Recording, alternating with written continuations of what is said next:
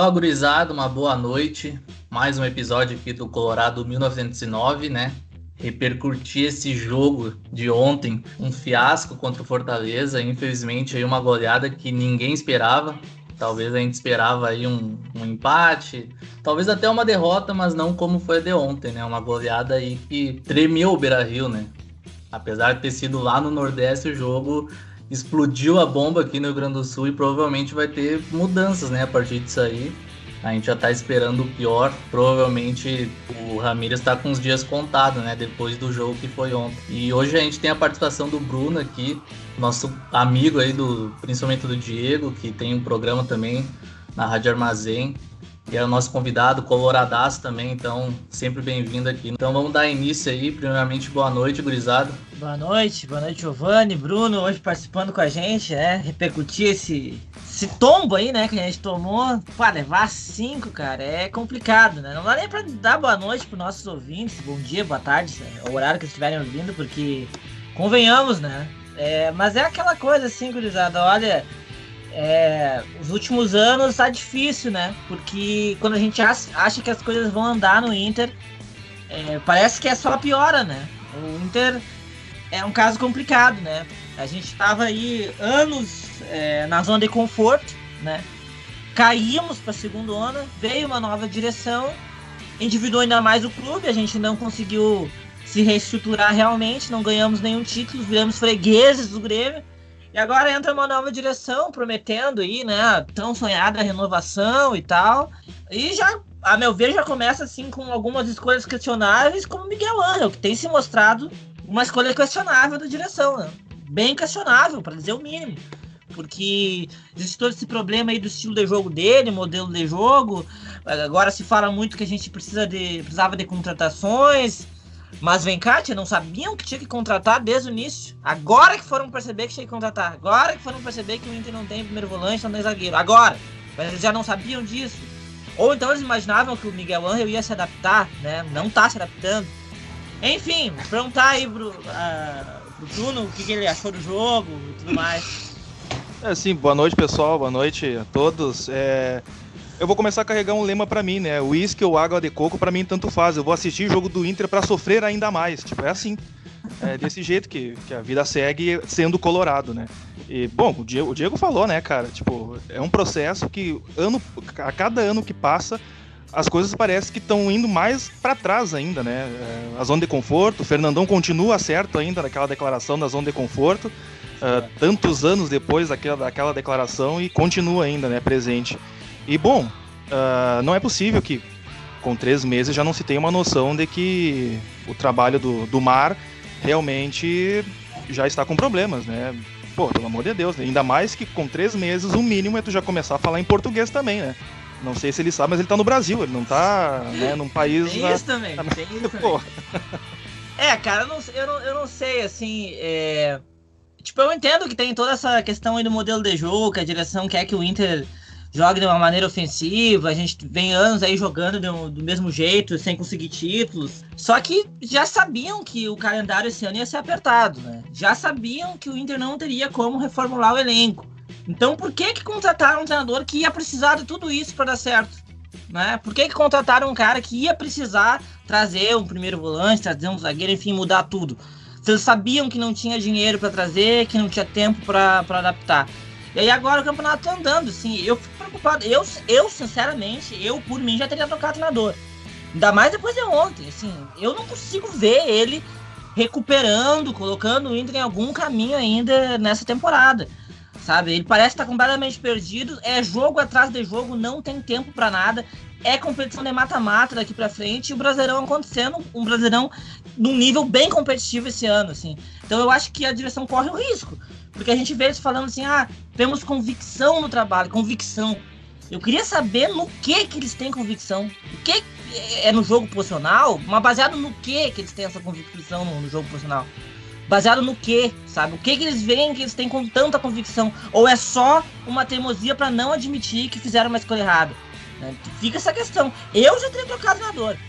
E a, a, a, minha escolha, eu gostaria que o Inter trouxesse o Diego Aguirre que eu acho que encaixaria melhor nesse elenco com as peças que a gente tem pro momento, né? Mas enfim, também não sei se seria o ideal. o momento é terrível, né? É, tem muita discussão ainda. Vamos dar boa noite pro nosso Ayrton também, que tá aqui agora, entrou aí do nada. Então, eu queria ouvir uma, as palavrinhas do nosso guerreirinho aí. Boa noite, gurizada. Sim, né? Eu tava. Essa última semana foi uma semana complicada, né? Queria dar boa noite pro nosso convidado e vi que tem gente nova na gravação.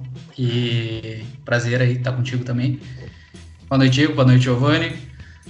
Você, assim, eu vou abrir minha fala, né? Eu perguntando aos ouvintes, vocês já viram o filme O Coringa? The Joker? É um paralelo, né? Com o é. torcedor colorado nesse último mês, nessa última semana. E, inclusive, é isso, eu vi que o ator, quando ele foi se preparar pro papel, ele, ele fez um experimento, né? Ele acompanhou o Inter por um tempo. Pegou de 2015 pra cá, né? É, acompanhou. Na... Mas falaram que ele aguentou só 10 jogos. Não, não foi mais que isso. Não, ele já. Tá bom, tá bom já. É, assim, gurizada, essa última semana, até a gente conversando em off aqui, né? Eu falei algumas coisas pra gurizada aqui que é, eu já não aguentava mais, a realidade era essa, né? Larguei, abandonei o barco. Tinha abandonado o barco, falei, não dá mais. Psicologicamente eu não tenho mais condições. Essa era a verdade. Mas daí me veio ontem, né, cara, e tu vê que assim, ó, quando tu tá no fundo do poço, sempre dá para cavar mais. Né? Sim. É incrível isso aí, né, cara? É, é, inacreditável. Quando se trata de Inter, assim, não, não tem explicação. Ontem de tarde eu sentei e pensei, bah, vou assistir o jogo. Sabia que tava ruim, né? Quando eu olhei a escalação, eu falei, mas que meio campo aí? Para quem já teve Carpegiani, né, Batista no meio campo, a gente começar com Lindoso, Nonato e Prachedes, né? Que que eu vou te... Tu junta três, não dá um, né? Não dá. Então, assim... Não. É, é, cara, quando eu olhei a escalação, eu já pensei, meu Deus do céu, né? Lá vem um show de horrores, né? 90 minutos, né? E, assim, saiu pior que encomenda. Então, quando saiu quarto gol, acho que eu parei de assistir o jogo. Até hoje, até agora eu não vi o quinto gol do, do Fortaleza tá? Até agora. Parei no intervalo, parei no intervalo, confere. Tá. Contra o próprio esporte, não, contra o próprio Vitória, parei de olhar o jogo com 30 minutos, porque assim, cara, é uma questão de saúde mental já. É, é inacreditável o que tá acontecendo com o clube. Tu tá certo, né, cara? Esse momento aí do Inter não a gente não pensava que ia chegar tão rápido né, no fundo do poço, né? Porque a gente vinha aí de uma queda, esse mês de maio praticamente foi só derrota, né? A gente perdeu os Grenais, né? A final do Gauchão. A gente perdeu pro Tátira e conseguiu empatar com o Always Ready, né, cara? Então foi uma sequência muito tensa do Inter e que é uma evolução que a gente vê, né, cara? Porque o Inter começou naquele processo lento, né? A gente esperava ainda uma, uma evolução gradativa. Aí o Inter começou a golear todo mundo, ainda tinha suas críticas, né? Muito pela ainda a forma do time se expor, né? Principalmente na defesa, que ontem ficou claro, né? A defesa do Inter é um terror. É só a, a, apoiar em bloco que consegue é. dificultar a vida do Inter de uma facilidade. Então. É, é, só tu ter um cara que consegue lançar uma bola. Pronto. Sim. Sim, o próprio, o próprio lá na frente uns meias que avançam bastante e deu, acabou o Inter. E esse para mim é o maior problema, né? Além de tu não conseguir uma criação, né? Tu não ter, tu ser lento com a bola, não conseguir criar jogadas, o Inter defende mal, né? Se se defendesse bem ainda, tu ia conseguir ganhar alguns jogos, né? Mesmo na ruindade. E é o que a gente não tá vendo. E ontem foi o pior jogo disparado da era do, do Ramires aqui no Inter. E para mim também vai ser difícil assim uma salvação com ele, porque os jogadores parece que largaram assim, largaram. E quando o grupo larga, tu não tem mais o que fazer. Não, a direção parece que tá muito perdida.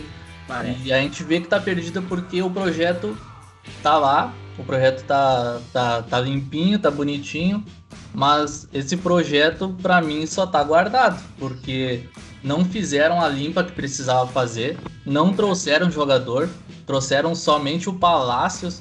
Até agora, é só o Palácios o nosso reforço. E o Tyson? É, o Tyson já era meio que certo desde o ano passado, né? Mas não trouxeram ninguém para defesa. Os nossos, todos os nossos zagueiros são praticamente são sub-21.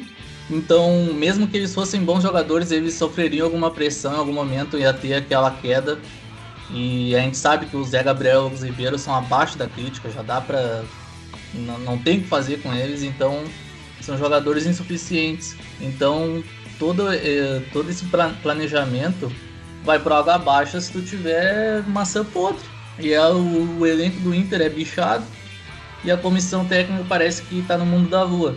Então, dificilmente a gente vai ter um, uma salvação com essa comissão e com os jogadores que estão hoje. Então, é, a gente tem que salvar enquanto dá. Só que é foda, né? Porque tu abrir mão, não abrir mão, mas tu começar errado esse projeto que parecia ser legal, eu acho que vai nessa onda que o Diego fala de que o Inter escolheu mal, escolheu mal o técnico, vendo o elenco que tinha, vendo a pressão que, que vem de anos. Eu acho que não dá para dizer, tá, o Mar é um péssimo treinador. Eu acho que ele tem boas ideias, eu acho que ele vai crescer ainda como treinador, mas talvez o momento dele não, não era para ser no Inter ainda, né? Lugar errado, hora errada. E, a, e outra coisa também, né? A diretoria tem muita sorte de não ter torcida, né? Da, não ter. Os próprios. A própria gurizada também, que já vem sofrendo pressão, se tivesse com torcida, aí sim a situação ia ser muito pior. E, e quando a gente analisa essa, essa parte da, da eficiência ou não do, do mar, uh, duas coisas que tem que se pontuar, né? Se, se realmente a diretoria tem convicção, não, nós vamos, nós queremos que o mar continue fazendo trabalho, vai ter um processo longo, e mas vamos dar confiança para ele. Se realmente eles vão ter essa confiança, olha, tá na hora de buscar alguém que se encaixe nesse modelo de jogo do Mar, porque desde quando ele entra no Inter, jogadores que fizeram ótimas partidas. Não é possível que o Edenilson, que o Patrick, por exemplo, o Yuri, o Yuri Alberto, né, que fizeram uma, uma excelente temporada no Campeonato Brasileiro, no vice-campeonato brasileiro, tenham esquecido de uma hora para outra. Não é possível que isso aconteça assim tão rápido. Seja somente algum problema dentro do campo, algum problema físico, né? Tem alguma coisa errada com o, treina com o treinador. O treinador que está causando isso em toda a equipe. Porque a partir do momento que vários jogadores numa média, numa partida, tem nota muito ruim no jogo, o problema não é o jogador, né? O problema é o técnico, que não tá conseguindo, ou não tá conseguindo passar a informação correta na, nos treinamentos, não tá conseguindo encaixar aqui, aquela ideia que ele pensa, que ele acha que, que pode ser bom, ou realmente os jogadores são ruins, então vamos trocar os jogadores, contratar outros e bola para frente. Vamos investir no Miguel Ramírez. Porque se a diretoria acha que vai transformar o Inter, por exemplo, num Bayern de Munique, vai transformar num Liverpool, num projeto europeu, olha, isso precisa de uma excelente avaliação antes, né? Pensar 30 vezes, porque primeiro a gente não está na Europa, a gente está na, na, América é. do Sul. Né? A filosofia é totalmente diferente, tanto para técnico quanto para campeonatos, né? Então, eu acho que essa convicção tá errada, tá totalmente errada. Eu, eu, também acho, eu também acho que tá errado, assim. Eu acho que eles eles fizeram uma avaliação errada. Mas agora, eu acho assim, esse ultimato que tu colocou assim, ó, ó, se vocês querem continuar com o Ramires, ou contrata alguém, faz alguma coisa no vestiário, ou demite o Ramires, esse ultimato já era pra ter sido dado. Parece que estão levando com a barriga isso aí para ver até onde vai dar. E aí é que mora o perigo, entendeu? Porque assim, nós já estamos na beira das, da, das oitavas de final da Libertadores. Já estamos nas oitavas da Copa do Brasil. Ganhamos do Vitória lá num jogo horroroso né? Ganhamos lá 1 a 0 e tal. Não acredito que vão conseguir entregar isso aí no Beira Rio, né? Pelo amor de Deus. Mas vá lá, né? E, é o Inter, né? Então vá lá. E, e, no Brasileirão já começou com um ponto em dois jogos contra dois adversários que vão ficar numa, parte de baixo da tabela. Então eles estão esperando o que mais? O que, que eles estão esperando? Aí, aí eles falam. História. Essa é, é a eles... história, né? Sim, sim. Aí eles falaram assim: não, é, vamos, vamos dar confiança pro Mar, vamos interferir no vestiário. Que interferência no vestiário que eles deram se o Lomba jogou ontem? Se o Lindoso jogou ontem? Né? E, e o Mar tinha colocado o Daniel e o Johnny na, na quinta. Aí ontem já joga o Lomba e o Lindoso. Não, a, a interpretação que eu tenho é que o Miguel esco, esco, uh, escala o Lomba e o Lindoso porque ele gosta do Lomba do Lindoso. É a escolha dele, é a avaliação dele. Então essa história de vestiário aí que eu vejo muita gente falando, eu não vejo isso, porque o, o Miguel continua dando confiança para esses caras. Se houvesse um conflito e tal, o, Miguel já tinha feito, ó, meu goleiro vai ser o Daniel. Ou então, Lindoso, tu não dá mais. Elenilson, tu vai ser banco. Já teria feito isso. Ele não faz isso, ele continua insistindo nesses Cara, caras. Enquanto tiver jogador ruim no elenco, o jogador ruim vai ser utilizado. Em algum É, tem isso também. O, o Lindoso. O que, que o Lindoso faz no Inter ainda? E o Santos nem pra ajudar, né? Deus me é, perdoe. o, o Santos nos ajudou com o Marcos Guilherme, e, e- mas aí também, né? Aí é demais também. Abraço pro torcedor do Santos. Mas, mas o Santos não teria feito uma oferta e na realidade quem não aceitou foi o Inter? Não foi isso que Sim, aconteceu? sim, sim, sim. Pelo que eu entendi, foi É. isso. É, é, bom, a- pra mim aí, é, pegando tudo isso que vocês falaram, na realidade o que culmina essa situação do Inter são vários fatores, né? A gente pode analisar cada um dos pontos. Elenco, jogador, diretoria, são os três pilares, assim, e todos têm erros absurdos que a gente tá vendo. E aqui tá falando a gente no podcast que a gente sempre elogiou essa diretoria, a gente torceu pra eles, pra eles entrarem, porque eles vinham Sim. com esse projeto, com a palavra projeto, que era algo que a gente via que não existia antes, não existia essa, essa, essa ideia de construção de uma base para poder se construir algo futuramente. A questão é que, por exemplo, começando pelo Miguel. O Miguel, a gente pode analisar ou não se ele é um bom técnico, mas eu tô analisando ele no Inter, principalmente. Cara, ele é um, joga... ele é um técnico que não vê a realidade do clube. Ele não vê que as ideias dele não se refletem em campo. Ele é um técnico de conceito. E isso me irrita um pouco nessa escola desses novos técnicos. Que são técnicos que trabalham muito nesse mundo das ideias. Eles têm uma filosofia, como se tu contratasse. Se tu tem uma empresa fora do futebol, tá? Tu contrata um profissional para executar um tipo de ideia. Cara, se ele só sabe executar aquele tipo de ideia, ele é um profissional limitado, tu entendeu? E seja porque ele não tem ferramentas para executar outra ideia ou porque ele não quer. Pode ser os dois caminhos. E os dois caminhos, para mim, demonstram incompetência do lado dele. Então, começando pelo técnico, ele só acha um tipo de solução, que é os pontas abertos, ele não pode mudar o esquema, sabe? E daí a gente fala, o futebol moderno tem que ter determinadas características, etc. Cara, mas será que é tão difícil assim um técnico mudar o esquema, testar um 4-4-2?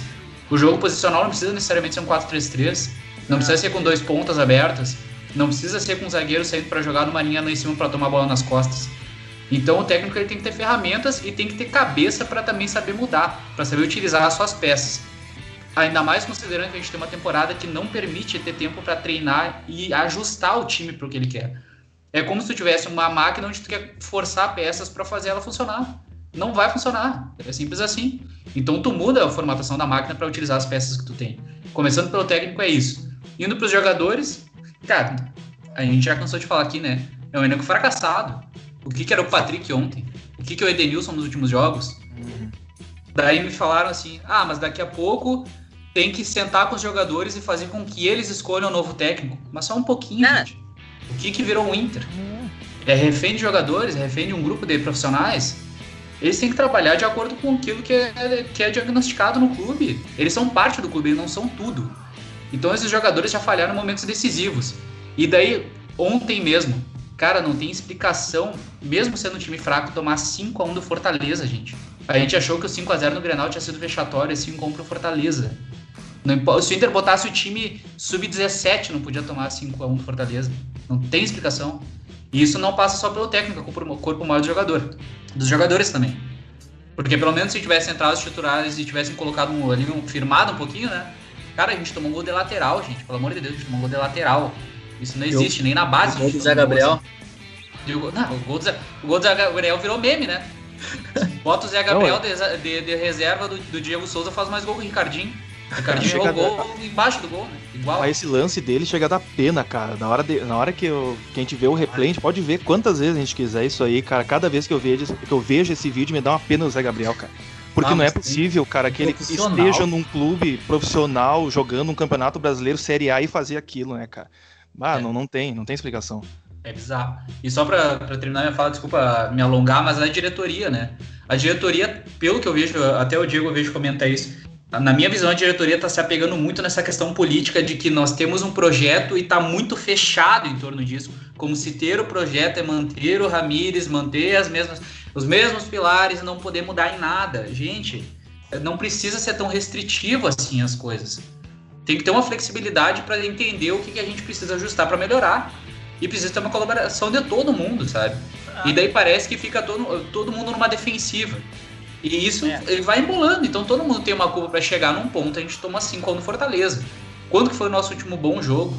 Quando que foi? Provavelmente contra o Juventude, contra o Olímpia. Cara, faz Juventude. tempo, tu entendeu? Faz tempo. E assim, eu acho que o único ponto que ainda. Não vou dizer o único ponto, mas um dos pontos principais que ainda faz com que o Ramires não tenha sido demitido ainda é o fato de a gente poder colocar só mais um técnico durante o Brasileirão, né? Então isso pesa muito. Porque a gente vai poder fazer uma troca pro resto da temporada. E a gente tá recém na segunda rodada, né? o Miguel, o Miguel me lembra muito o, o Diniz no início da carreira dele, no Audax, em 2014, se não me engano, que surgiu como uma revolução, né? O goleiro Linho, o tic-tac, não sei o que, surgiu como um fenômeno, né? Bom, desde 2014 que ele tá aí só na teoria, né? Então, então a gente pode perceber qual o caminho que o Miguel uh, vai seguir continuando aqui no, no Brasil com esse. Porque na quando ele conquista a Sul-Americana com o Independente del Vale, a gente vê ainda reflexo do, do treinamento dele na, no Independente hoje. A gente consegue ver Sim. isso. Né? Só que era um outro momento, era um outro campeonato, era uma outra obrigação, um né? Não mais era preparado para isso também, né? Com certeza. Então, chegar aqui do zero, tá? Com um elenco que tinha sido vice-campeão brasileiro, com uma forma de jogo, com Abel Braga, tinha ido bem, foi bem, não conquistou por um gol, mas foi bem, conseguiu fazer ali o, o suficiente para é. chegar no vice-campeonato. Dentro, dentro, das circunstâncias ali, Dentro né? das circunstâncias, né? E aí muda radicalmente. Não, agora nós vamos implantar uma nova filosofia. Vai chegar o Miguel Angel Ramírez, vai chegar o Gustavo Grossi, se não me engano, para auxiliar ali na categoria, a categoria de base, para um projeto a longo prazo, para tentar trazer um pouco do que o River fez também com, sua, com seus jogadores. Ótimo, maravilha. Olha, a gente olhando assim na teoria, cara, meu Deus, daqui uns 5 anos a gente vai ser campeão do mundo de novo. Olhando assim. Só que tem que avisar os jogadores, né? Os jogadores que estão aí. O Edenilson tem que avisar o Patrick, tem que avisar o Lindoso, o Nonato, né? O Zé Gabriel, o Lucas Ribeiro, tem que avisar esses jogadores. Olha, a situação mudou, não é mais o Abel, é o Miguel, e nós temos que se encaixar nesse jogo de posição que cada um tá numa posição totalmente errada, né? É, eu, eu acho, assim, esse negócio do projeto do Inter, que eu acho necessário, isso que o Bruno falou, né? Pô, trouxeram o Grossi ali pra fazer todo um processo na base do Inter, ter, ser um clube financeiramente sustentável, né? Coisa que o Inter não é tem muito tempo. Isso tudo é muito necessário e eu acho válido. E ter a filosofia do Inter jogada de uma maneira agressiva, ofensiva. Beleza, só que tudo isso daí, tu não precisa te agarrar cegamente num jogo posicional para fazer isso. Tu pode ter o Grossi, tu pode ter toda uma estrutura de clube e tu pode ter um modelo de jogo que muda durante o tempo. O próprio River Plate é um ótimo exemplo disso. O River Plate, com toda essa reestruturação, ele passa pelo Ramon Dias, pelo, primeiro com o Almeida lá na Série B. O Almeida, inclusive, que seria um ótimo nome para treinar o Inter, tá, tá lá no Seattle Sounders, com o contrato terminando agora em junho. Mas enfim, continuando além, tem, além do Almeida, depois vem o Ramon Dias e o Galhardo. É, eu vejo as pessoas muito pegando exemplo no River, gente. O Galhardo desde 2014 teve no mínimo três modelos de jogo diferentes. E eu sei porque eu acompanho as redes do River e eu vi um post esses dias sobre isso. Três modelos no mínimo diferentes de jogo. Ele começa de um jeito, depois ele vai para outro, depois ele vai para outro, que é o que ele tá agora. Então o Inter não precisa se agarrar no modelo de jogo como solução. Ainda mais esse modelo de jogo posicional, que eu não sei da onde que os caras tiraram. Que isso aí é a, é a solução do futebol do Inter, do futebol do mundo. Entendeu? Por causa que se nós pegarmos os times do Diniz, que até nem é lá um jogo tão posicional, é um time de maior mobilidade com ataque, mas a saída de jogo é bem posicional. Os times do Diniz levam, levavam muitas goleadas. Os times do São Paulo levaram várias goleadas. Os times do Olan, o Ariel Olan, que joga igualzinho o Ramires, leva várias goleadas. O Ramires levou 90 gols em 60 jogos pro Independente Del Vale. Eu não lembro de um exemplo de time posicional que saiu de uma fila que nem o Inter tá agora na América do Sul nos últimos sei lá quantos anos. O, Flamengo não jogava posicional. O Palmeiras não joga posicional. O Grêmio não jogava posicional. Eu não sei. O maior exemplo que tem aí é o, o Guardiola, tá? o papão de pontos corridos por anos. Mas a gente sabe que é um contexto diferente. Ele pegou o City pegou o, o Bayern. Inclusive que são times que não me agradam. Eu não gostaria de ver o Inter jogando assim. Mas vai lá essa convicção toda vem da onde? Sabe? Eu, eu tenho muito medo que o Barcelos, a direção, tenha comprado que pro projeto dar certo, o Inter tem que jogar assim. Gente, não precisa. Não precisa. E estão se agarrando numa coisa baseada em nada. E eu tenho medo onde que vai dar isso. Sabe? A, até onde vai. A, e ainda mais o, o Ramires com todas essas teimosias, essas mudanças de esquema dele. Olha a mudança que ele fez de quinta para domingo, a escalação do time. Tinha como dar certo? Não tinha como dar certo entendeu? Enfim, eu tô muito preocupado. Eu, da minha parte, já teria trocado. Agora, eu quero ver. Alguma mudança vai ter, né? Não, o momento que... é agora, né? O momento é agora pra trocar. É, exato, o momento é agora. É, se fosse... Vai trocar depois? Se fosse pra mudar de treinador, teria que aproveitar esse ato, né? Que tem pra Copa Libertadores. Então, seria o melhor momento para trocar de treinador. Mas aí quem é que vem, né? É. O grande problema do Inter, né? Quem vai vir e pra é, ficar essa é minha dúvida. Inteira, né? Pra Só uma coisa. isso sobre quem vai vir, eu vejo muita gente é, pedindo Lisca. Pelo amor eu ia falar exatamente de Deus. Não, é, eu ia falar exatamente não me tragam o Lisca. Eu não duvido não. dessa direção se aliar a esse pensamento só pra ganhar a torcida. Gurizada, gurizada, tá assim, ó. A, a cama, a cama tá feita, tá? Por que que eu digo isso? O Lisca, primeira, primeira coisa de tudo, o Lisca é colorado. Começa por aí. Eu, eu, se vocês não sabem, aliás, o Abel Ferreira é palmeirense desde criança, lá em Portugal. Ai, Por isso que eles estão ganhando da Libertadores. Aí, ontem, ontem, ontem eu tava vendo uma live, uma famosa live do Rio Grande do Sul, um cidadão eu ouvi, careca. Eu me prestei a ouvir hoje. A é, e ele falou do Lisca, e ele falou assim, porque o Lisca tem a família toda colorada. Eu, ah, não, porque, então, o, porque o avô treinou o Inter. Ah, não, não. Não, é um prato, é um prato cheio para é um prato cheio para fazer aquelas matérias especiais assim no GZH, né? Globoesporte.com, bah, o Lisca, né? Um colorado que pode surgir como opção. Bah, não, né, cara, o Lisca não, cara, o Lisca é deve ser uma pessoa maravilhosa para um churrasco assim, para ele contar a história, né? Bah, Lisca, conta a história lá daquela vez, não sei o quê. Cara, deve ser ótimo, uma pessoa maravilhosa, mas não, né? Pro Inter não, né? Cara, e assim, e até até fugindo desse argumento mais mais básico da história do futebol, né? Então, se o cara é colorado, chama qualquer um de nós aqui pra treinar o Inter, né? Bota eu lá, então. É, bota lá. Daí, o outro argumento, assim, fugindo disso, é que eu vi assim, porque o Lisca é enérgico, ele seria um treinador para saber trabalhar o grupo, para ter gestão de grupo. Cara, assim, contrata um coach, então. Contrata um animador de torcida, psicólogo. Cara, assim, é, é, daí é, tipo, eu não entendo, cara. A gente fala em projeto, fala de reestruturação, fala de jogar para frente e depois a outra solução é totalmente o oposto. Não existem meio termo, sabe? Eu não consigo entender que não existe meio termo, cara. É, tipo, sim. Mas eu tenho bastante medo, cara, desse, se o Inter tomar essa decisão de demitir o Ramires e ir pela onda da torcida e trazer o Lisca, sabe? Só por isso. E tem um clamor muito grande para isso, pelo que eu vejo. Que é tipo assim, ah, vamos, vamos terminar a temporada com o Lisca. Cara, a gente é recém tá na segunda rodada do Brasileirão, sabe? Tipo, vamos trazer o Lisca para terminar a temporada e depois a gente começa um projeto com mais calma.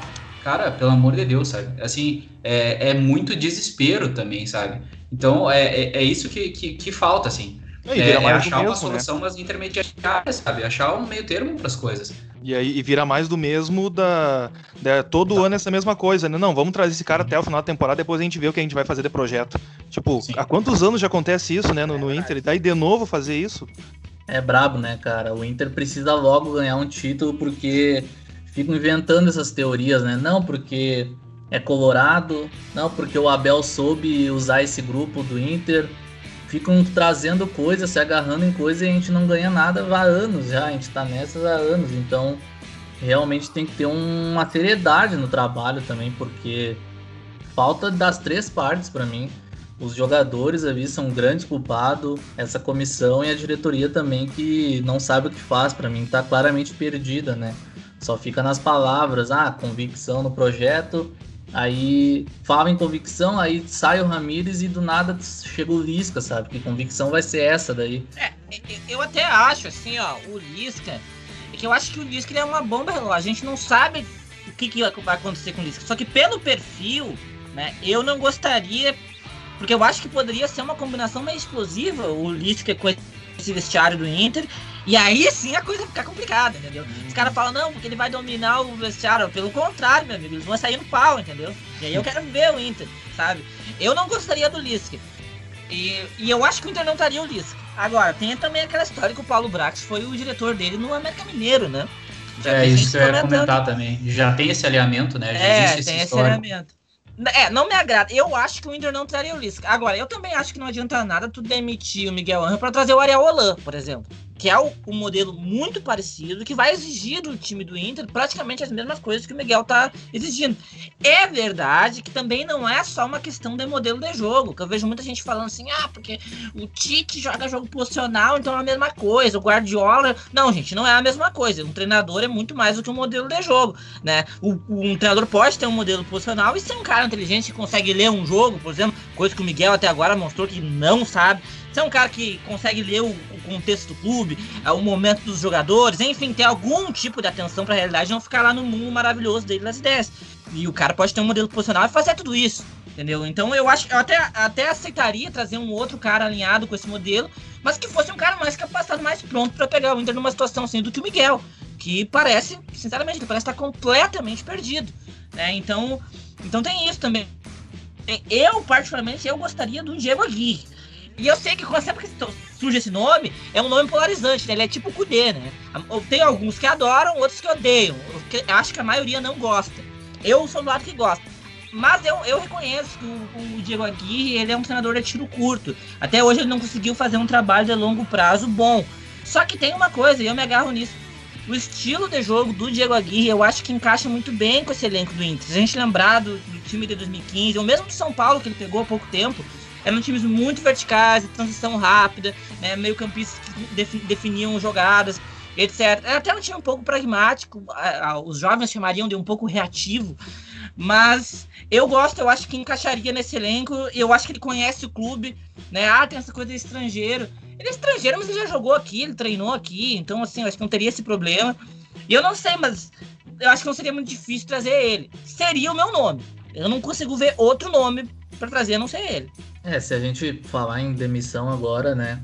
Se isso se confirmar, tanto nos próximos dias ou depois do jogo contra o Vitória, eu acho que o melhor nome em relação a tudo isso é o Aguirre mesmo, cara, porque se a gente olhar para o mercado, os bons estão empregados. Aqui no Brasil já tem pouco, pouca opção. Teria que ir num time menor e aí seria o Lisca, né? Então, acho que vendo os, os, nomes no mercado, principalmente, acho que daí ou teria que vasculhar o mercado lá da, dos Estados Unidos, daqui a pouco ver um Emirados Árabes, então já se complica. É melhor em quem conhece daí, né? Seria trazer ou o Aguirre ou puxar o poder de volta. Ah, não, possível. Eu gostaria, mas é impossível. Não vai, gente. Isso, isso me lembra me lembra agora essa recente do ontem de noite, né? Aquele vazamento do, do Dunga. Que. Eu não gosto dele como treinador, tá? Eu, é, não, eu nunca fui fã dele como treinador, tanto no, no, Inter como na seleção brasileira. Apesar de que ele conseguiu fazer uma boa Copa do Mundo em 2010 se não fosse Felipe Melo. Mas, cara, é, aquela fala dele, né? Não adianta. Não adianta tu querer é, falar de Ferrari se tu não sabe dirigir uma Ferrari, né? Isso aí, cara, isso aí eu, eu ouvi e fiquei lembrando quando na chegada do Miguel Ramírez comentando, né, que, que eu estou chegando para dirigir uma Ferrari e uhum. tal. Só que, cara, já se passou três meses e ele não conseguiu nem ligar essa Ferrari ainda, né? Ele não conseguiu girar a chave da Ferrari ah. ainda. E aí, aí a gente pensa, aí eu já trago outra coisa junto, anexada nessa, nessa Ferrari, porque, por exemplo, as diretorias anteriores, né, o que que se faziam em situações como essa? Não, vamos mandar, vamos mandar essa galera embora, então, os jogadores. Ah, vamos mandar o Lindoso, o Moisés, o Zé Gabriel, vamos mandar tudo embora, pessoal. Nós estamos fazendo a limpa aqui, nossa parte a gente está fazendo. Nós vamos mandar esses caras embora aqui, se esse é o problema, beleza. E aí quem é que vai trazer depois, né? Aí começa a fazer aquele, aqueles contatinhos jogadores ali que estão meio esquecidos no, no, no submundo do, do, Campeonato Brasileiro. É. A, acumula de novo, e aí na próxima temporada já estamos de novo com mais um Lindoso, mais um Moisés, mais um Sim, Zé Gabriel, exatamente. sabe? E aí anexando. Essa Ferrari não vai andar se tu não comprar as peças originais. Né? Não tem como. Se tu querer uma Ferrari e botar uma peça de Chevrolet. Não adianta, cara. Tu tem que ter uma, tu tem que ter uma noção de trazer, não, a gente precisa se livrar, não se livrar, mas tipo, um abraço, né? Rendeu aqui, obrigado por tudo que tu fez no Internacional, mas vamos procurar um jogador que é um jogador que realmente renda a longo prazo, né? É, cara, eu acho assim, em relação a essa, essa mudança do elenco, é uma coisa que a gente bateu muito na tecla isso na virada da temporada, principalmente depois a gente perdeu o campeonato, eu me lembro que a gente falou assim, pô, acabou o ciclo de uma galera aí, né? Dá mais. de Dourado, Edenilson, acabou o ciclo. Mas eu acho, cara, que assim, mesmo tocando, trocando essas peças, o Inter tem um elenco bom, sabe? Eu acho que não é nem razoável, o elenco do Inter é bom, sabe? O Inter tem muitas peças de qualidade. E peças novas, razoavelmente novas, tipo, o Caio Vidal eu acho um jogador de qualidade, o Yuri Alberto, o Galhardo, sabe, Bosquilha, Tyson, Palácios, não são jogadores uh, sequer razoáveis, jogadores bons pro cenário o Palácio é jogador de seleção, né, cara? Pois é, fizeram investimento nele e tal, para jogar de ponta, né, tá Mas enfim, o cara que é um meia, né? Então tem jogadores de qualidade. Eu acho que o Inter tinha que ter se livrado de peças-chave e ter tido uma ideia de como que o time ia funcionar sem elas, mas não fizeram isso. Né? Aí fica difícil. Eu também não, eu não acho assim que adianta ficar cobrando grandes contratações, porque a diretoria se comprometeu em ser responsável financeiramente. Eu prefiro que eles mantenham essa convicção e fiquem com o Ramires aí até não sei aonde, do que saiam contratando um monte de, de, de jogador, sabe? E jogadores caros e tal, para aumentar a dívida do Inter. Isso, isso não, né? Ah, eu é, ca... Pode falar, pode falar. Tá. Uh, cara, eu acho que assim, eu concordo com essa linha do Diego que ele falou. Eu acho que o Inter principalmente tem boas peças do meio para frente. Isso é o que mais me preocupa. Porque é o setor onde a gente está menos criando. A, a, bola só roda na partida durante a defesa. E isso faz parte dessa, dessa mentalidade dele de jogo, dessa questão do jogo posicional. Eu tava vendo esses dias aquele próprio vídeo do Henry, aquele famoso vídeo do Henry falando sobre o Barcelona, etc. Ah. E tipo assim, uma coisa que aquele Barcelona não fazia era ficar rodando a bola de um lado para o outro. Ele rodava a bola rápido para achar os espaços, mas geralmente quem criava eram os meio-campistas. E não Sim. tem nem como comparar né, a qualidade dos meio-campistas do Barcelona do Inter com, do, com do Barcelona com o do Inter. Mas a gente pode imaginar que poderia ter um sistema diferente, já começa por aí. E mesmo pensando com essas boas peças que a gente tem, dá para montar uma escalação rápida aqui, tirando esses jogadores que já estão saturados do time. Dá para fazer um meio-campo daqui a pouco com o Johnny, Bosquilha, Maurício, o Tyson. Se quer jogar com, com pontas, bota o Tyson na ponta então. Bota é, o Tyson na ponta. também, é.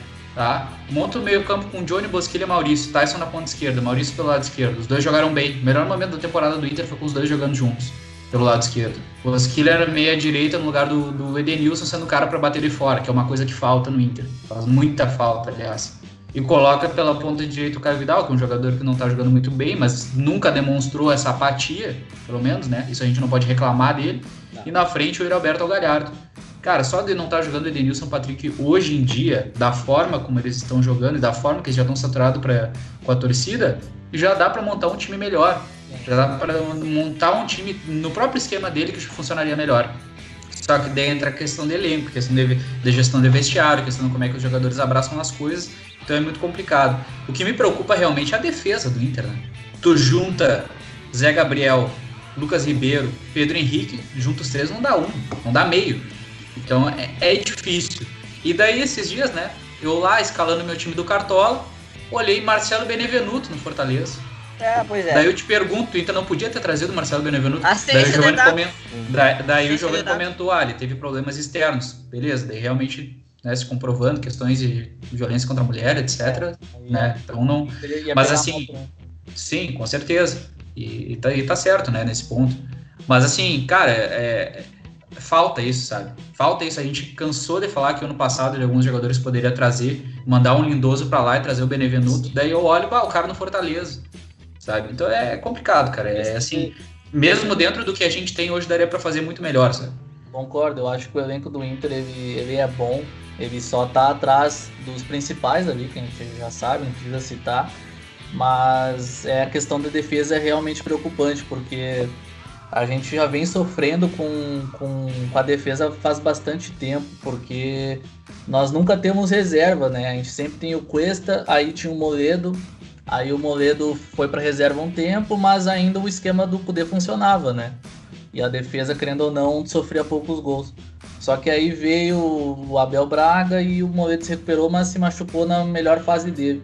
E a gente não tem reposição, cara. A gente não tem reposição pro lateral esquerdo. Quer dizer, a gente não tem lateral esquerdo, né? Ah, agora a gente tem, tem dois bons laterais direito, mas não tem na esquerda nenhum. E do meio para frente eu concordo, o time é qualificado, só que ele tem algumas peças ali que não tem como mais fazer parte desse do Inter, assim, sabe? Porque vem anos já com Edenilson, com Patrick, e são jogadores já marcados, tem, tá certo, tem bastante gente que gosta deles, mas eu não eu vejo assim bem que daria para fazer uma, uma troca, sabe? Pegar e dar o Edenilson para tal clube e trazer como moeda de troca, né? Outro jogador mais que seria mais importante aqui. E isso, essa criatividade a diretoria do Inter não teve, cara. Foi buscar o Palácio lá no Chile, trouxeram o cara, a peso aí de, de joia e o cara mal joga na, na posição que ele, que ele tem de origem, né? Que seria vir pelo meio, que onde foi onde ele melhor se mostrou aqui no Inter. E até se tu for ver os lances dele no, no YouTube mesmo, dá pra ver que ele é um cara que sempre tá por trás da jogada, né? Ele sempre dá o passe ali pros companheiros por trás. E no Inter, a melhor partida dele foi contra o Grêmio, o Grenal lá que a gente empatou. E ele tá jogando pelo meio. Então acho que o Inter devia ter essa criatividade de pegar essas peças boas que nós, nós temos agora no elenco, esses jovens jogadores, e se desfazer dos caras que não estão não rendendo mais. E aí sim buscar a defesa, porque mesmo se a gente se desfizesse desses caras aí, a defesa seria comprometida ainda, cara. Principalmente ali na, no, no cara que joga do lado do Cuesta é muito fraco. São muito fracos dois. E o Pedro Henrique a gente vê que ainda tá, tá verde, né, cara? Não dá pra dizer, ah, o pé é ruim. É, foi o que menos jogou de todos, né? Do, do Lucas Ribeiro e Zé Gabriel, ele foi o que menos jogou. E a gente tava pensando que o Lomba agora ia ser reserva, do nada voltou também. Então essas peças aí que a gente já não aguenta mais ver, deviam ter saído. Porque certamente o time poderia render mais, sabe? Por que, que o Wendel foi embora fácil? Assinaram lá amigavelmente com ele e ele foi pro Cuiabá. Por que, que isso não aconteceu com o Lindoso, com o Edenilson, com o Patrick, que são caras que já estão marcados aqui com o Dourado? Isso aí devia ter feito, cara. Essa limpa aí já devia ter feito e a gente seguir em frente. Eu até acho que entre Edenilson e, e Patrick, eu escolheria ficar com um deles. Pelo, no, no momento seria o Patrick, né? Eu, Olha, eu preferiria o Patrick também. É, no, eu me lembro que no início do ano minha ideia era essa, assim, ah, Dourado, Lomba, deu. Edenilson e Patrick. Eu, eu acho. Deles. Porque eu acho que o Patrick tá no lugar errado, cara. Tá no time errado. Se bota o Patrick no acho. Flamengo, cara, eu acho que ele destrói no Flamengo. Eu, eu acho que ele, ele, ele joga de forma muito prejudicada na, na, na ponta, porque joga de costa pra bola, né? Ele joga esperando o, o, a bola chegar nele, como jogam todos os pontas no, no time do Miguel, e nenhum deles rende, né? Coincidentemente, nenhum dos pontas do Inter rendeu. Acho que o único que rendeu um pouco por ali foi o Maurício, que também joga melhor pelo meio. Do resto, nenhum rendeu ali.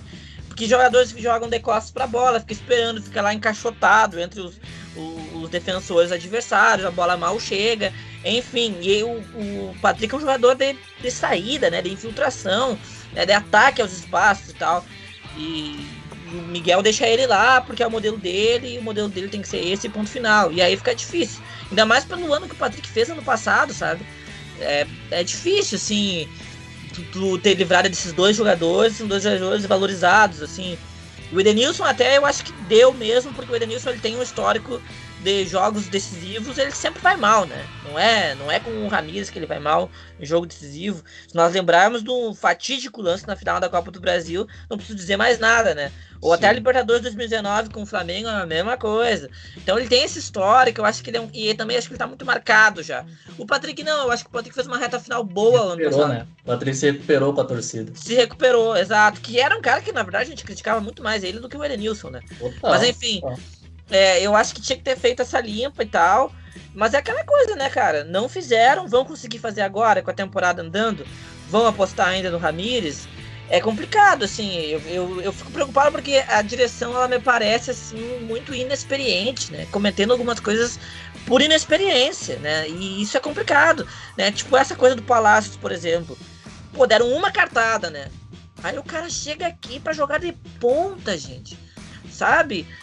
Não, não desempenha, vai pro banco, é um guri, tá sozinho aqui. Pô, tu imagina como é que tá esse cara, entendeu?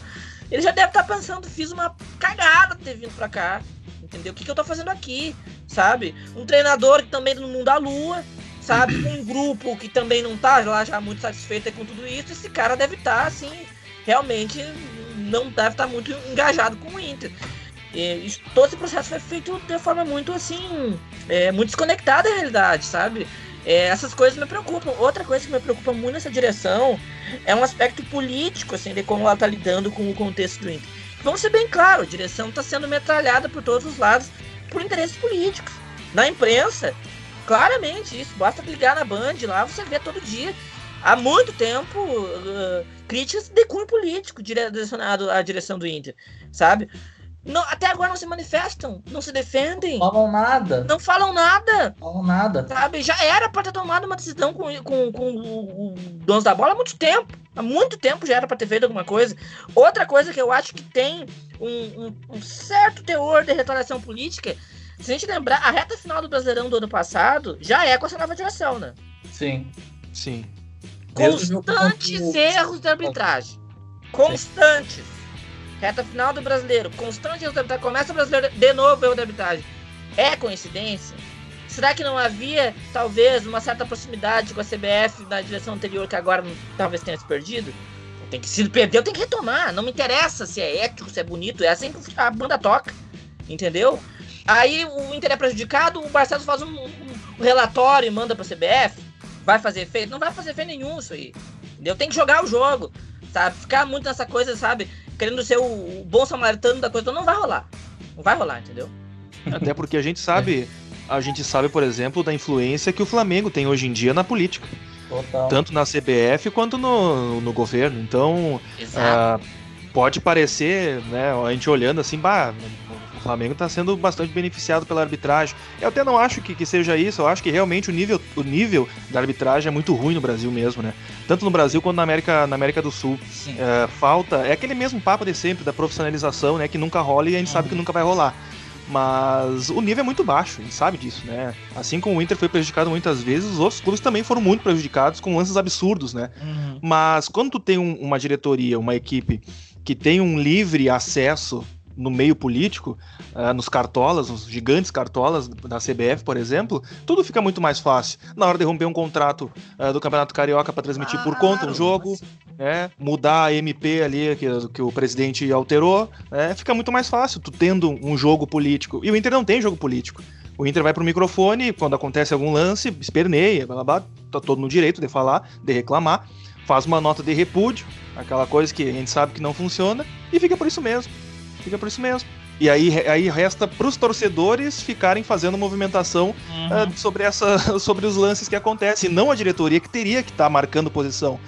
Eu sei que não vai adiantar nada tu ficar enchendo o saco, mas vai lá. Vai lá, marca a posição junto, entendeu? Acompanha, enche o saco dos caras. É. Isso também ajuda a dar um crescimento político na, num cenário que é como é o Campeonato Brasileiro. Com certeza. Cara... Só pegando esse gancho aí, Diego, uh, quando o Paulo Brax chegou no Inter, ele deu uma entrevista para um canal do Voz, do Gigante aí, e ele falou que ele tem uma boa relação até com, com o vice-presidente lá da CBF, que isso aí não seria dificuldade para falar com a CBF, falar da, das coisas do Inter, enfim, né? Ter aquele, aquela diplomacia. Só que isso aí a gente não tá vendo, né? De novo, ficou só no papo. Pois é, cara, só sobre isso, eu me lembro de uma fala do grande Arnaldo Ribeiro com o Rede Sport TV, que ele falou uma coisa na reta final do Campeonato Brasileiro ano passado em relação ao São Paulo, que eu acho que encaixa perfeitamente nisso que a gente tá falando, que é o seguinte: se a gente pegar como exemplo os últimos times sul-americanos que foram campeões, né, que saíram de, de fila, se tornaram destaque no continente, todos eles tinham algum tipo de trânsito nos corredores políticos das grandes federações, principalmente da Comebol, no caso de títulos eh, continentais, e da CBF, no caso de títulos nacionais. Todos eles. Aquele trânsito, aquela, aquele networking, sabe? Ah, todos eles tinham. Se você pegar o Palmeiras, quando voltou a ser campeão, coincidentemente, foi um período que o Palmeiras voltou a ser forte também politicamente uh, com a CBF, até o presidente teve lá em, em, em taça, né? Então, entregando a taça. Então, convenhamos, esse time tá bem politicamente. Flamengo não precisa nem falar. Talvez o único exemplo que fuja disso é o Grêmio, né? Coincidentemente, um time que volta e meia é prejudicado também aí em decisões, né? Volta e meia. Mas tirando o Grêmio, todos os outros tiveram um bom trânsito. Pô, o River Plate é o maior exemplo disso, não. gente. O River é. O River é quase que. Como é que eu vou dizer? É, é o filho da, da Comebol, né? Não, o, o, o, Donofrio, que é o presidente do River lá, que foi o, que é o, o Romildo Bolzan deles, Fernando Carvalho deles lá, o cara alugou um apartamento na mente lá dos caras da, da Comebol, né? Porque, só, só lembrar, 2015, o Coisa de Pimenta, o jogo anulado passa o River. 2018, a briga lá, o jogo não é anulado, tem a, a volta na, na Espanha. Dois pesos, duas medidas, entendeu? Se a gente voltar mais atrás, o próprio Inter, gente, em 2010, o Fernando Carvalho consegue fazer com que a, a janela de transferência se abra para o Inter escrever o Tinga, o Renan e o Sobs na semifinal. Não era para ter aberto, mas a Comebol deixou para o Inter escrever. Isso é jogo político. Em 2006, o, o, o, atacante aquele do São Paulo não pode jogar a volta da Libertadores, tem que voltar pro Milan. Por que será? Não é que, é que o Inter foi beneficiado, é toda uma questão política, todos os times. O Atlético Mineiro, quando foi campeão com o Calil, o Calil solta aquela famosa e belíssima frase lá: trabalhei para o Atlético não ser prejudicado dessa vez. Então tudo isso é político. entendeu? É tanto a direção do que não quer sujar as mãos. Aí vai ser difícil, né? É, cara, e tem uma questão, né, vocês estão falando dessa questão política do Inter. Uh, ontem mesmo, né? Depois de toda a derrota que o Inter teve, quem foi falar não foi o presidente, né? Isso foi uma das coisas que, que chamou a atenção, assim, foi de novo o João Patrício indo lá comentar, falar a mesma coisa sempre, aquele script padrão já. E daí eu vi, né, nessa palavra que o Gil comentou antes ali, o pessoal falando de Fernando Carvalho. Ah, porque se fosse Fernando Carvalho no vestiário do Inter, talvez os jogadores não fariam um corpo mole, não deixariam ou, ou Marcelo Medeiros. Daí tu já tá assim, eu acho que aí já tá tirando para todos os lados. Aí já é se perdendo personagem, assim. Porque, daqui a pouco vamos chamar é, SWAT Colorado de novo. É, porque, cara, é, eu acho que a gente tá. eu acho que a gente às vezes quer complicar mais as coisas que não precisam complicar tanto, sabe? A gente tenta achar, assim, coisas do Inter, ah, porque pro elenco do Inter falta um psicólogo. É, só que daí a gente olha para os outros times, a gente nunca fala disso dos outros times. A gente nunca fala que o Flamengo precisou um psicólogo para ser campeão. O Flamengo precisou de bons jogadores, de um técnico que soube armar o time e pronto. Ninguém nunca falou do psicólogo do Flamengo. Ninguém nunca falou no psicólogo do Palmeiras. Ninguém nunca fala dessas coisas. Sabe? Claro que a gente vive o Inter, a gente sabe muito mais os membros do clube.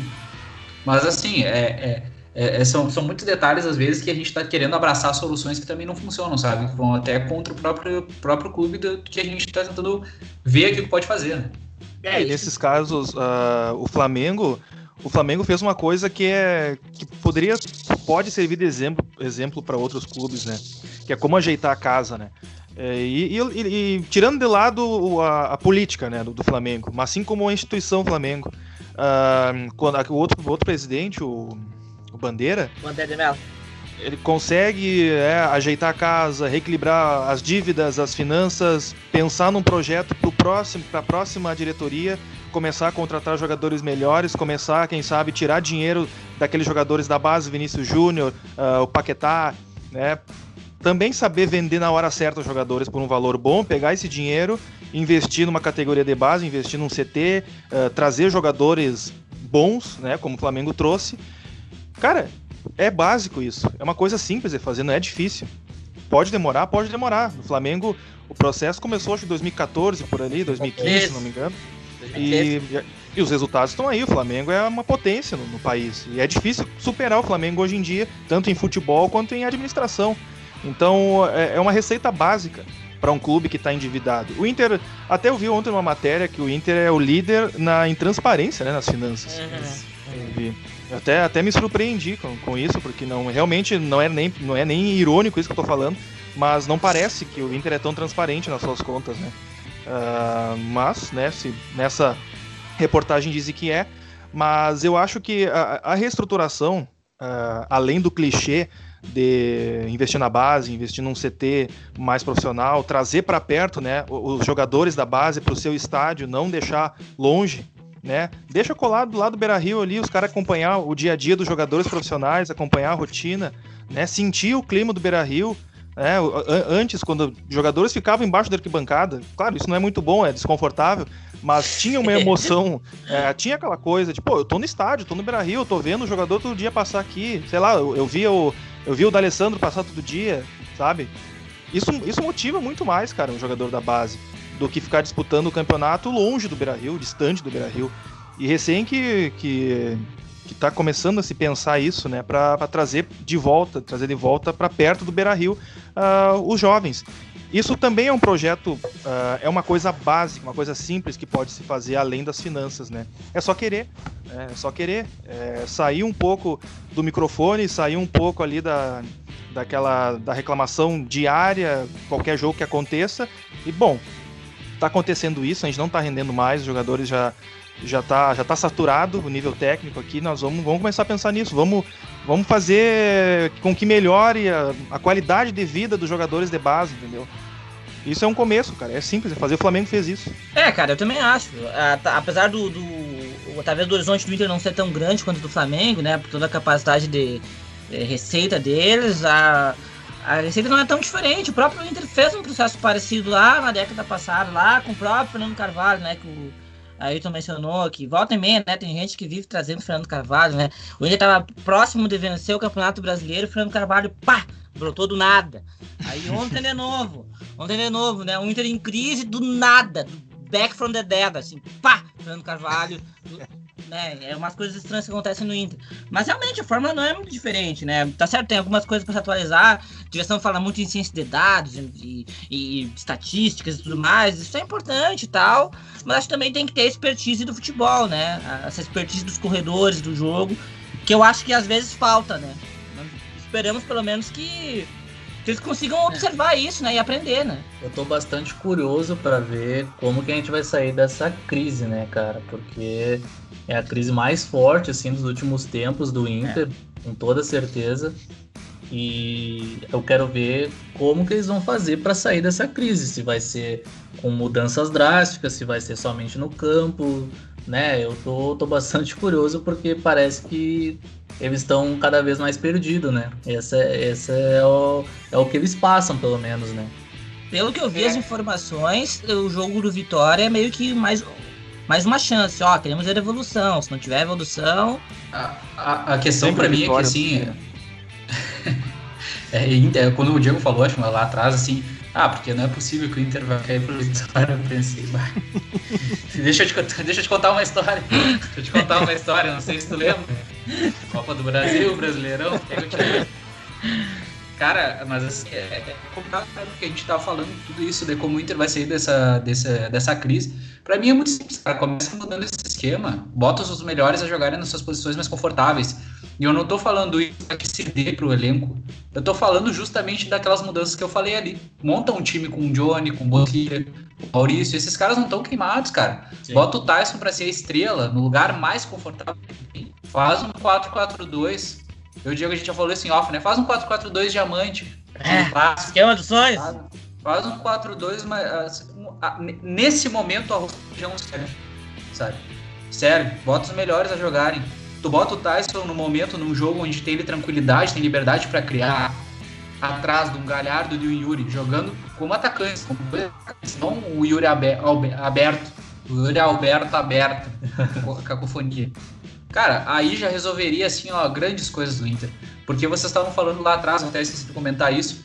O Inter teve dois reforços para essa temporada, tirando os jogadores que voltaram de lesão, né? Que são o Tyson e o Palácio. Os dois estão jogando nas suas posições que não são as melhores. O Palácio jogava no Bahia pela esquerda, não era um ponto, é diferente. E até foi nos vendido, né? Isso, assim. Eu, eu sou sincero ao falar, eu nunca tinha ouvido falar do Palácio, nunca tinha visto o Palácio jogar. Tá? Foi só vi antes, né? mas ficou claro que os melhores jogos dele foram por dentro. Então já começa por aí. O Tyson é um jogador que pode jogar por dentro, mas ele tá jogando muito lá atrás e não tem jogadores para combinar jogadas. Os melhores momentos do Inter na temporada foi quando ele teve o Maurício do lado dele para fazer isso. Então já começa por aí. Então eu sempre, eu sempre bati nessa tecla. O técnico tem que ser o cara que ele potencializa o que ele tem para trabalhar. Ele não pode ser um cara onde ele só quer implementar a ideia, potencializa isso. O próprio Moisés, eu acho que é um exemplo disso. O Moisés, ele chora de ruim, todo mundo sabe disso. Só que ele é um cara que a potência dele é jogar por fora na velocidade, chegando na linha de fundo. Ele não tem qualidade para jogar por dentro. Então, nesse momento, o arroz com feijão não serve mais. Faz a zaga ser zaga, joga com o meio campo, dá responsabilidade pro Tyson. Cara, a gente tem o Tyson. Eu até esqueci que a gente. Sabe, a gente sonhou tantos anos com o Tyson. Potencializando esse cara. Esse cara faz qualquer time no Brasil jogar, gente, pelo amor de Deus. Então, muda. Começa o mais fácil hoje para sair dessa crise é mudar o time. E dá para mudar sem ceder as vontades dos jogadores e liderança do elenco. Dá para fazer isso. Cara, dá para dar essa resposta. A questão é que já no último programa, até depois do, do jogo contra o Vitória, a gente já falou sobre isso, que princip os principais jogadores do Inter, eles são meio campistas, cara. Tipo, tu tem que priorizar o meio campo a jogar. Tu não pode deixar o Bosquilha, o Maurício, o Edenilson, o Patrick sempre de fora, o Johnny sempre de fora. Não, cara, o Tyson agora, né, também. Faz os caras jogarem tudo junto. Bota um 4-4-2, a gente vai ter ali mais criação no meio campo. Vão fazer essa bola chegar lá na frente, porque não chega na frente. Isso é o mais surpreendente, assim, a bola roda tanto pelos jogadores do Inter, mas não chega lá na frente. O Yuri Alberto deu, se, se deu 12 toques na bola, ontem foi muito. Então, tem que priorizar onde os nossos jogadores são melhores e ao meio campo hoje para essa bola chegar lá na frente, porque a gente sabe que o Galhardo e o Yuri vão guardar. Isso aí é certo. Então, esse, esse negócio de querer sempre jogar com três meios ali e sempre um, o meio pelo lado esquerdo fica praticamente sozinho criando para o time do Inter, não dá mais certo, cara. Não dá mais certo, porque o lado direito sempre carece ali de, de, de, de jogadas. A gente vê pouco o Sarabia subindo, a gente vê pouco quando tá o Palácio jogando para a direita, quando tá o Caio jogando para a direita, é sempre a mesma história. É a mesma história sempre. O Inter não consegue criar. Então tu tem que fazer o teu meio onde é o melhor, onde tem teus melhores jogadores para essa bola chegar na frente. Tá, tá claro isso. É, o, o, meu medo é que o Miguel não dá pinta que ele vai fazer isso, sabe? Por isso que eu digo que eu trocaria o treinador, porque ele não dá pinta que ele vai fazer isso. Ele já era pra ele ter feito isso há mais tempo, sabe? O que, que ele tá esperando ainda, sabe? Que fiasco que ele tá esperando ele passar ainda? Sabe? Porra, olha a derrota pro Táchira, derrota no Grenal. Agora, esses cinco do Fortaleza, o que, que ele tá esperando para mudar, sabe? Eu, eu tenho medo, eu não vejo ele disposto a fazer essas mudanças sabe? Eu não sei, nem, eu não sei nem se ele consegue fazer essas mudanças do jeito que ele pensa futebol, sabe? Se ele consegue montar um time ali para jogar nesse esquema, com esses jogadores, ou se ele, toda a vida dele ele jogou só com pontos, então ele vai jogar só com pontos, eu não sei, sabe? Isso que me, me dá medo. Nós pegar os próximos três jogos, vitória em casa, pelo amor de Deus, pelo amor de Deus, não vou, não vou nem falar o que eu tô pensando, no momento você classificar. Aí depois Ceará no Ceará. Ceará no Ceará, né? Mesmo lugar lá, amaldiçoado, que nós levamos cinco ontem. E depois o Atlético Mineiro em casa. Convenhamos que não é uma sequência. Tem muito... o Bahia nessa. Não tem? Só se eu tô confundindo Ceará com Bahia. É o Bahia, eu acho, não? É o Bahia? Do... Lá é, mas é lá também. Mas, mas, mas eu, eu giro né, Nordeste. Pega, pega a sequência de jogos que tu falou, Diego, e soma com os jogos que a gente jogou antes. A gente tá falando que a sequência do Inter é uma pedreira, sendo que a gente pegou Deportivo Tátira, Always Ready, um, um Olímpia, querendo ou não, tá depenado, apesar de ser o Olímpia. A gente pegou um esporte um, e um Fortaleza e um Vitória, e a gente tá falando que é uma pedreira. Imagina se a gente tivesse começado o campeonato pegando Palmeiras, Flamengo, São não, Paulo. O Palmeiras, o Palmeiras e o Flamengo até não tenho medo, eu tenho medo do Chapecoense. É. Também, Se a gente tem, toma 5 do Fortaleza, né? Claro, claro. Tem mais pelo histórico, né? É. Sim. Quem não lembra, né? O, o, filho do Damião tava de aniversário, né? Aquela vez também, pra bater o pênalti, né? Tava de aniversário, deixaram ele bater. Mas, cara, assim, é, é, é, Sabe, a gente para pra analisar os jogos que o Inter tá tendo. Claro são jogos fora de casa, por exemplo. O Ceará é um time que, que, que é complicado fora de casa, mas o Ceará tomou 3 um Santos depenadaço. Um Santos, assim, problemático, sabe? Até foi uma vitória surpreendente no, meu ponto de vista, o placar que foi contra o Ceará. E o, o Galo, tudo bem, começou bem, mas assim, o Galo é um time que eu acho que tá encaixando ainda, tá? É um time que ele talvez esteja, entre aspas, enganando por causa dos resultados. O Galo ainda não tem todo, assim, claro, a qualidade é inegável, né? Eles têm Nacho, tem Hulk, tem. Não tem o que falar, né? Mas assim, a gente pega esses jogos e o Inter tá conseguindo se complicar nesses jogos. Então a gente nem pegou uma tabela tão complicada quanto poderia ser como poderia ser um Atlético Paranaense fora de casa, alguns outros times até que não poderiam, poderiam ser esses três mais da ponta, que seria Palmeiras, São Paulo e, e Galo, digamos assim, Flamengo. A gente por exemplo, o, a, o próprio eu vi na, nessa, nessa live aí famosa também falando, eu acho que o setorista do Fortaleza comentou que o sonho do Fortaleza é chegar numa Sul-Americana, entendeu? Uhum. Então é, é, é assim, é, são, são pesos, sabe? É, é, difícil, cara. Só uma última uma notícia de última hora agora, né? O Miguel Angel ele fica, tá decidido. Decidiram na, na reunião ali. E, só que, né? Tá, Até na notícia, quando? Na notícia diz o espanhol vai ter que rever alguns pontos do seu trabalho, desempenho e resultado tem que, tem, tem que começar, né? Porque não, não tem nem que continuar, tem que começar a aparecer. Então, acho que é um ultimato, né, cara? Ele é. fica agora, mas tá claramente, né? Se o Inter não evoluir, se o Inter, por exemplo, por exemplo, perder no fim de semana de novo no Campeonato Brasileiro é. e passar mal contra o Vitória, eu não duvido de uma demissão já no fim de semana, né? É, e, e, se for continuar mesmo, a primeira coisa também que tem que mudar é a questão de como é fácil fazer gol no Inter, né? Muito. É muito fácil fazer muito, gol. Muito fácil. É, eu lembro da, daquela goleada que o, que o Inter fez lá em Moré, 6x1. Tu olha, o, tu olha o placar, bah, 6x1 foi. O Inter deu um baile, né? Fez o que quis. Cara, o gol do Aimoré, acho que foi o Darlan, eu acho que fez o gol de cabeça. Ele consegue tomar a bola do Moisés, cara, no ar. Sabe? Isso que o Darlan nem é tão alto, cara. Ele, acho que ele é menor que o Moisés ainda, cara. E ele consegue tomar no ar a bola do Moisés. E, e aí o resultado mascara muito, né? E aí, se for ver o último. Ontem, contra Fortaleza mesmo, ah, se não me engano, acho que o terceiro gol, o quarto gol, que, que os cara, o cara, não lembro quem é que faz o gol, tá sozinho. Ele pode fazer. Se ele quisesse sentar, pegar a bola no colo e ficar esperando alguém chegar, ele podia ficar uns três minutos ali. E depois botava a bola no gol. Porque ele ficou livre, sozinho ali na, na área. E isso aí é, uma, é o meu maior medo. É, é o, Miguel não mudar esse estilo que ele, que ele tanto uh, privilegia né, na questão da, do máximo de troca de passe, é, é verticalidade, é, aquelas trocas de passe de, lateral ali, se os jogadores não, não conseguem fazer nada, né? Se aquele jogo fica sempre preso na defesa, daí uh, eu vi um, no, no, no, foi no TikTok, um cara falando, foi no Twitter que eu vi, uh, ouvindo um jogo do Inter, né? Ah, e daí, Aquela cara é muito boa, cara, porque ele fica quase dois minutos fazendo, falando a mesma coisa. Que a bola tá na defesa, volta pro lombo. Daí vai pra defesa, volta pro lombo. A defesa, volta pro lombo. É, é só isso, cara. E aí numa dessa tu vai perder a bola, porque os jogadores não têm qualidade para ficar segurando o máximo de tempo a bola. Né? É, começa, vai receber pressão, os caras vão se apavorar, vão querer dar chutão, já não vão conseguir fazer, e aí toma o gol. Sem contar na bola aérea, né? Que também tá bastante complicado, né?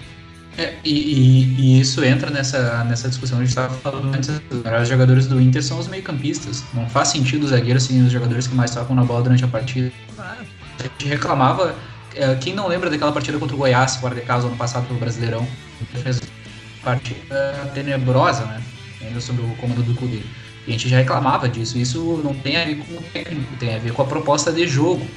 Então, assim, é isso que me preocupa muito, visão do, do, do Ramírez, assim, de ser muito fechada. Eu não consigo, eu não consigo entender quando ele vai para casa, olha a partida e enxerga algo de positivo, assim, que ele vê a evolução que ele, ele fala que ele vê a evolução, né? Que a gente tá próximo de alcançar o que a gente tá, o que a gente busca. Daí eu tô olhando a partida ontem, o primeiro gol do Fortaleza do zagueiro Tite, do Inter, que saiu do Inter. Quando o zagueiro Tite, eu falei, pronto, né? Acabou? Entendeu? Então, assim. É, é, difícil, cara. É foda. O cara ri pra não chorar, porque é. É, não, é que assim, são é jogos que a gente olha a escalação e sabe, né, que vai acontecer. Tu olha a escalação do Fortaleza, tu vê ali é o Wellington Paulista, o Tite, bom, dois gols a gente vai tomar. Não, assim, é. É, e, e, é isso que, que, que, me preocupa, assim, ao mesmo tempo que eu, eu vejo que o Inter está na situação, como eu comentei antes, vou bater nessa tecla de novo, o Inter está na situação por problemas que são difíceis de resolver, mas por outros que não são tão difíceis assim, porque a gente está batendo a cabeça em coisas que poderiam ser solucionadas. Isso passa por técnico, diretoria, isso depende de um esforço coletivo de todas as partes. Não pode virar uma briga de... Não pode não, né? já é uma briga de, de, de, posições dele fechado, com técnico, com diretoria, com imprensa, né? Porque a nossa imprensa, que nem outro dia, né? Vendo o, o, o Dinossauros da Bola, uh, o, o fazendo de vítima, né? Ah, porque eu sou. O, e o Meneghetti defendendo. Pior é isso, né? O Meneghetti. Eu vou falar dos caras também, não pretendo ganhar dinheiro. E o Meneghetti falando, não, porque é, é, burrice da parte da diretoria do Inter não utilizar o Baldaço, que é o maior canal de comunicação com a torcida do Inter. Cara, eu queria mandar um super eu, eu pensei, eu vou gastar 5 reais aqui, 5 pila, pra mandar um super chat. Olha, que é o maior, que é o melhor, meu cara. Só queria te dizer isso, entendeu? É, queria te mandar assim, ó. A melhor parte do Dinossauros da Bola é que é um programa constante, né? É ruim sempre. Então, assim, é, é, não tem uma luz no fim do túnel, né? É, é. é, cara, assim, eu, eu, só, eu só deixo uma pergunta que eu já tinha feito no programa, eu acho que é a pergunta que todo mundo tem que fazer, assim. Vão segurar o Miguel até quando? Até quando? Nós estamos em junho. Sabe? Faltam mais ou menos um mês e uma semana pro primeiro jogo do Olímpia. Eu nem tô preocupado com o jogo do Olímpia, tô preocupado com o brasileiro. Tu começa um brasileiro desse jeito, tu vai aonde nesse brasileiro? Sabe? Eu tô preocupado, entendeu? Porque daqui a pouco a, a, a, aumentam as datas, e aí, você o campeonato começa a ficar difícil, você tá na segunda metade da tabela e começa aquele drama tudo de novo. A direção do Inter não pode nem pensar em passar por esse risco. Né? Então, vão segurar isso até quando? Essa convicção até quando? Eu já largado, ele segurando ainda. Mas é complicado, assim. Fica a pergunta no ar. Até quando isso? Até quando essa convicção toda no Miguel? Será que ele vai conseguir? É, é difícil pelo que estão falando, né, ele é um cara que tem bastante convicção no esquema dele, né? Na tática dele. Mas depois desse jogo parece que sentiu o golpe, né? Segundo informações, ele estaria mais aberto, né? Pelo amor de Deus, cara. Estaria mais aberto a ouvir. cara, vamos acreditar que no próximo jogo o Inter já vai estar tá goleando, né? Vai estar tá goleando todo mundo que, passa, que, que pegar agora, enfrentar, né? Que é complicado, a gente olha cada dia o jogo do Inter, o Inter consegue piorar, né? Cada jogo. Então. A única notícia boa é que não tem Grenal o próximo, gente. Só daqui a um mês. Torcer, né? Que, que não chegue, né, esse dia, né? Não precisa chegar. Ah, por mim não tinha mais nada, nunca mais. É, e é bizarro, assim, porque eu vi um dado também que é a terceira olhada da temporada do Fortaleza. E as outras duas era contra o Atlético Jaicuipiense, sei lá, outro time sem expressão, assim, sabe? E a terceira é o Inter, né? Sindicato do, dos atletas do lado, do lado do Ceará. Então, assim, cara, é, é, é assim. E, e, tem outra questão também que eu, eu, eu, eu paro para pensar o Ramírez assim. Cara, o, o, melhor momento. O Inter teve um bom momento jogando no esquema dele, na filosofia dele. E esse melhor momento, ele abdicou disso. Que era um momento onde os jogadores jogavam nesse esquema, mas eles estavam aproximados. E daí o Inter começou a jogar um pouco mal dentro disso. Ele voltou pro que era ruim antes. Ele afastou os caras. Então foram as duas únicas soluções ele deve abrir aquele livro dele, né, de soluções do futebol, do manual do futebol dele, deve ter duas páginas, o resto tá em branco. Então, é... É, uma outra coisa que eu é. não entendo é o, o, segundo tempo do Grenal, que ele colocou lá, nem primeiro tempo, sei lá, uh, colocou lá os dois atacantes, o Palácio pelo meio, bah, o Inter Sim. conseguiu uma coisinha, nunca mais, nunca mais. Por umas coisas que não dá pra entender. Assim.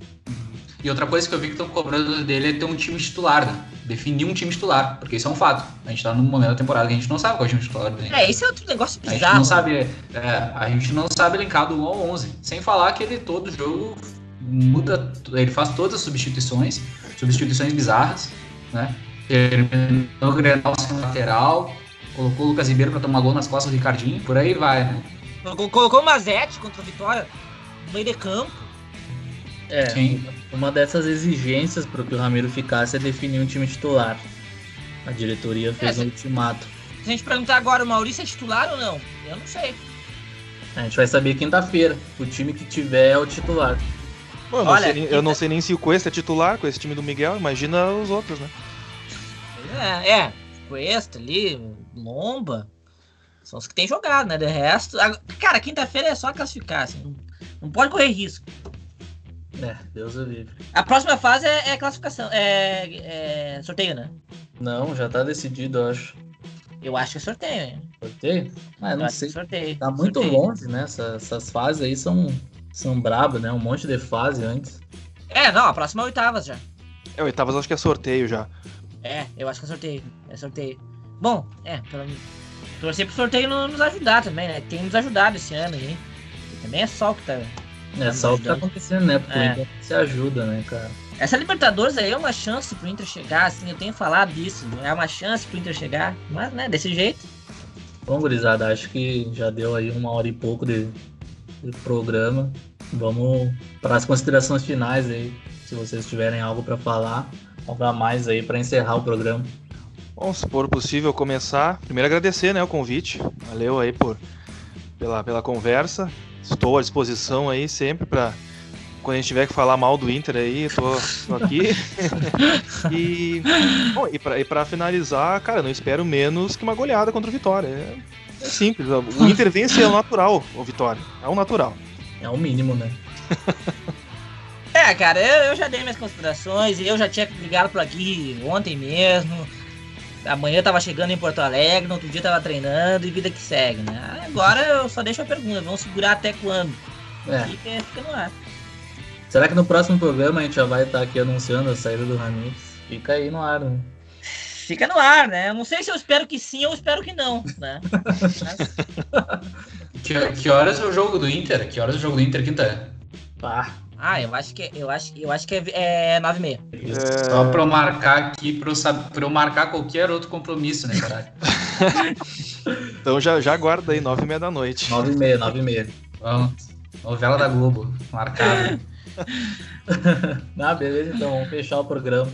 É isso aí, não tem mais o que falar. Agora resta torcer, né? Porque quinta-feira ou o Inter ganha bem ou o Ramires continua pressionado, né? Porque tem mais aí jogos fora de casa no Brasileirão que provavelmente o Inter vai sofrer, né? De novo.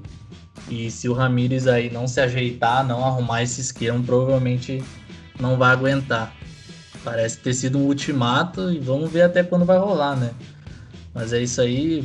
Espero que vocês tenham gostado do programa. Muito obrigado, Bruno, aí, por participar com a gente. Valeu. Sempre, sempre que puder, a gente vai te chamar mesmo, porque agregou demais hoje ao programa, porque a gente tem que desabafar, né? Com mais colorados, porque tá complicada a situação. O momento é bastante propício para desabafos, né, em relação ao Inter, então.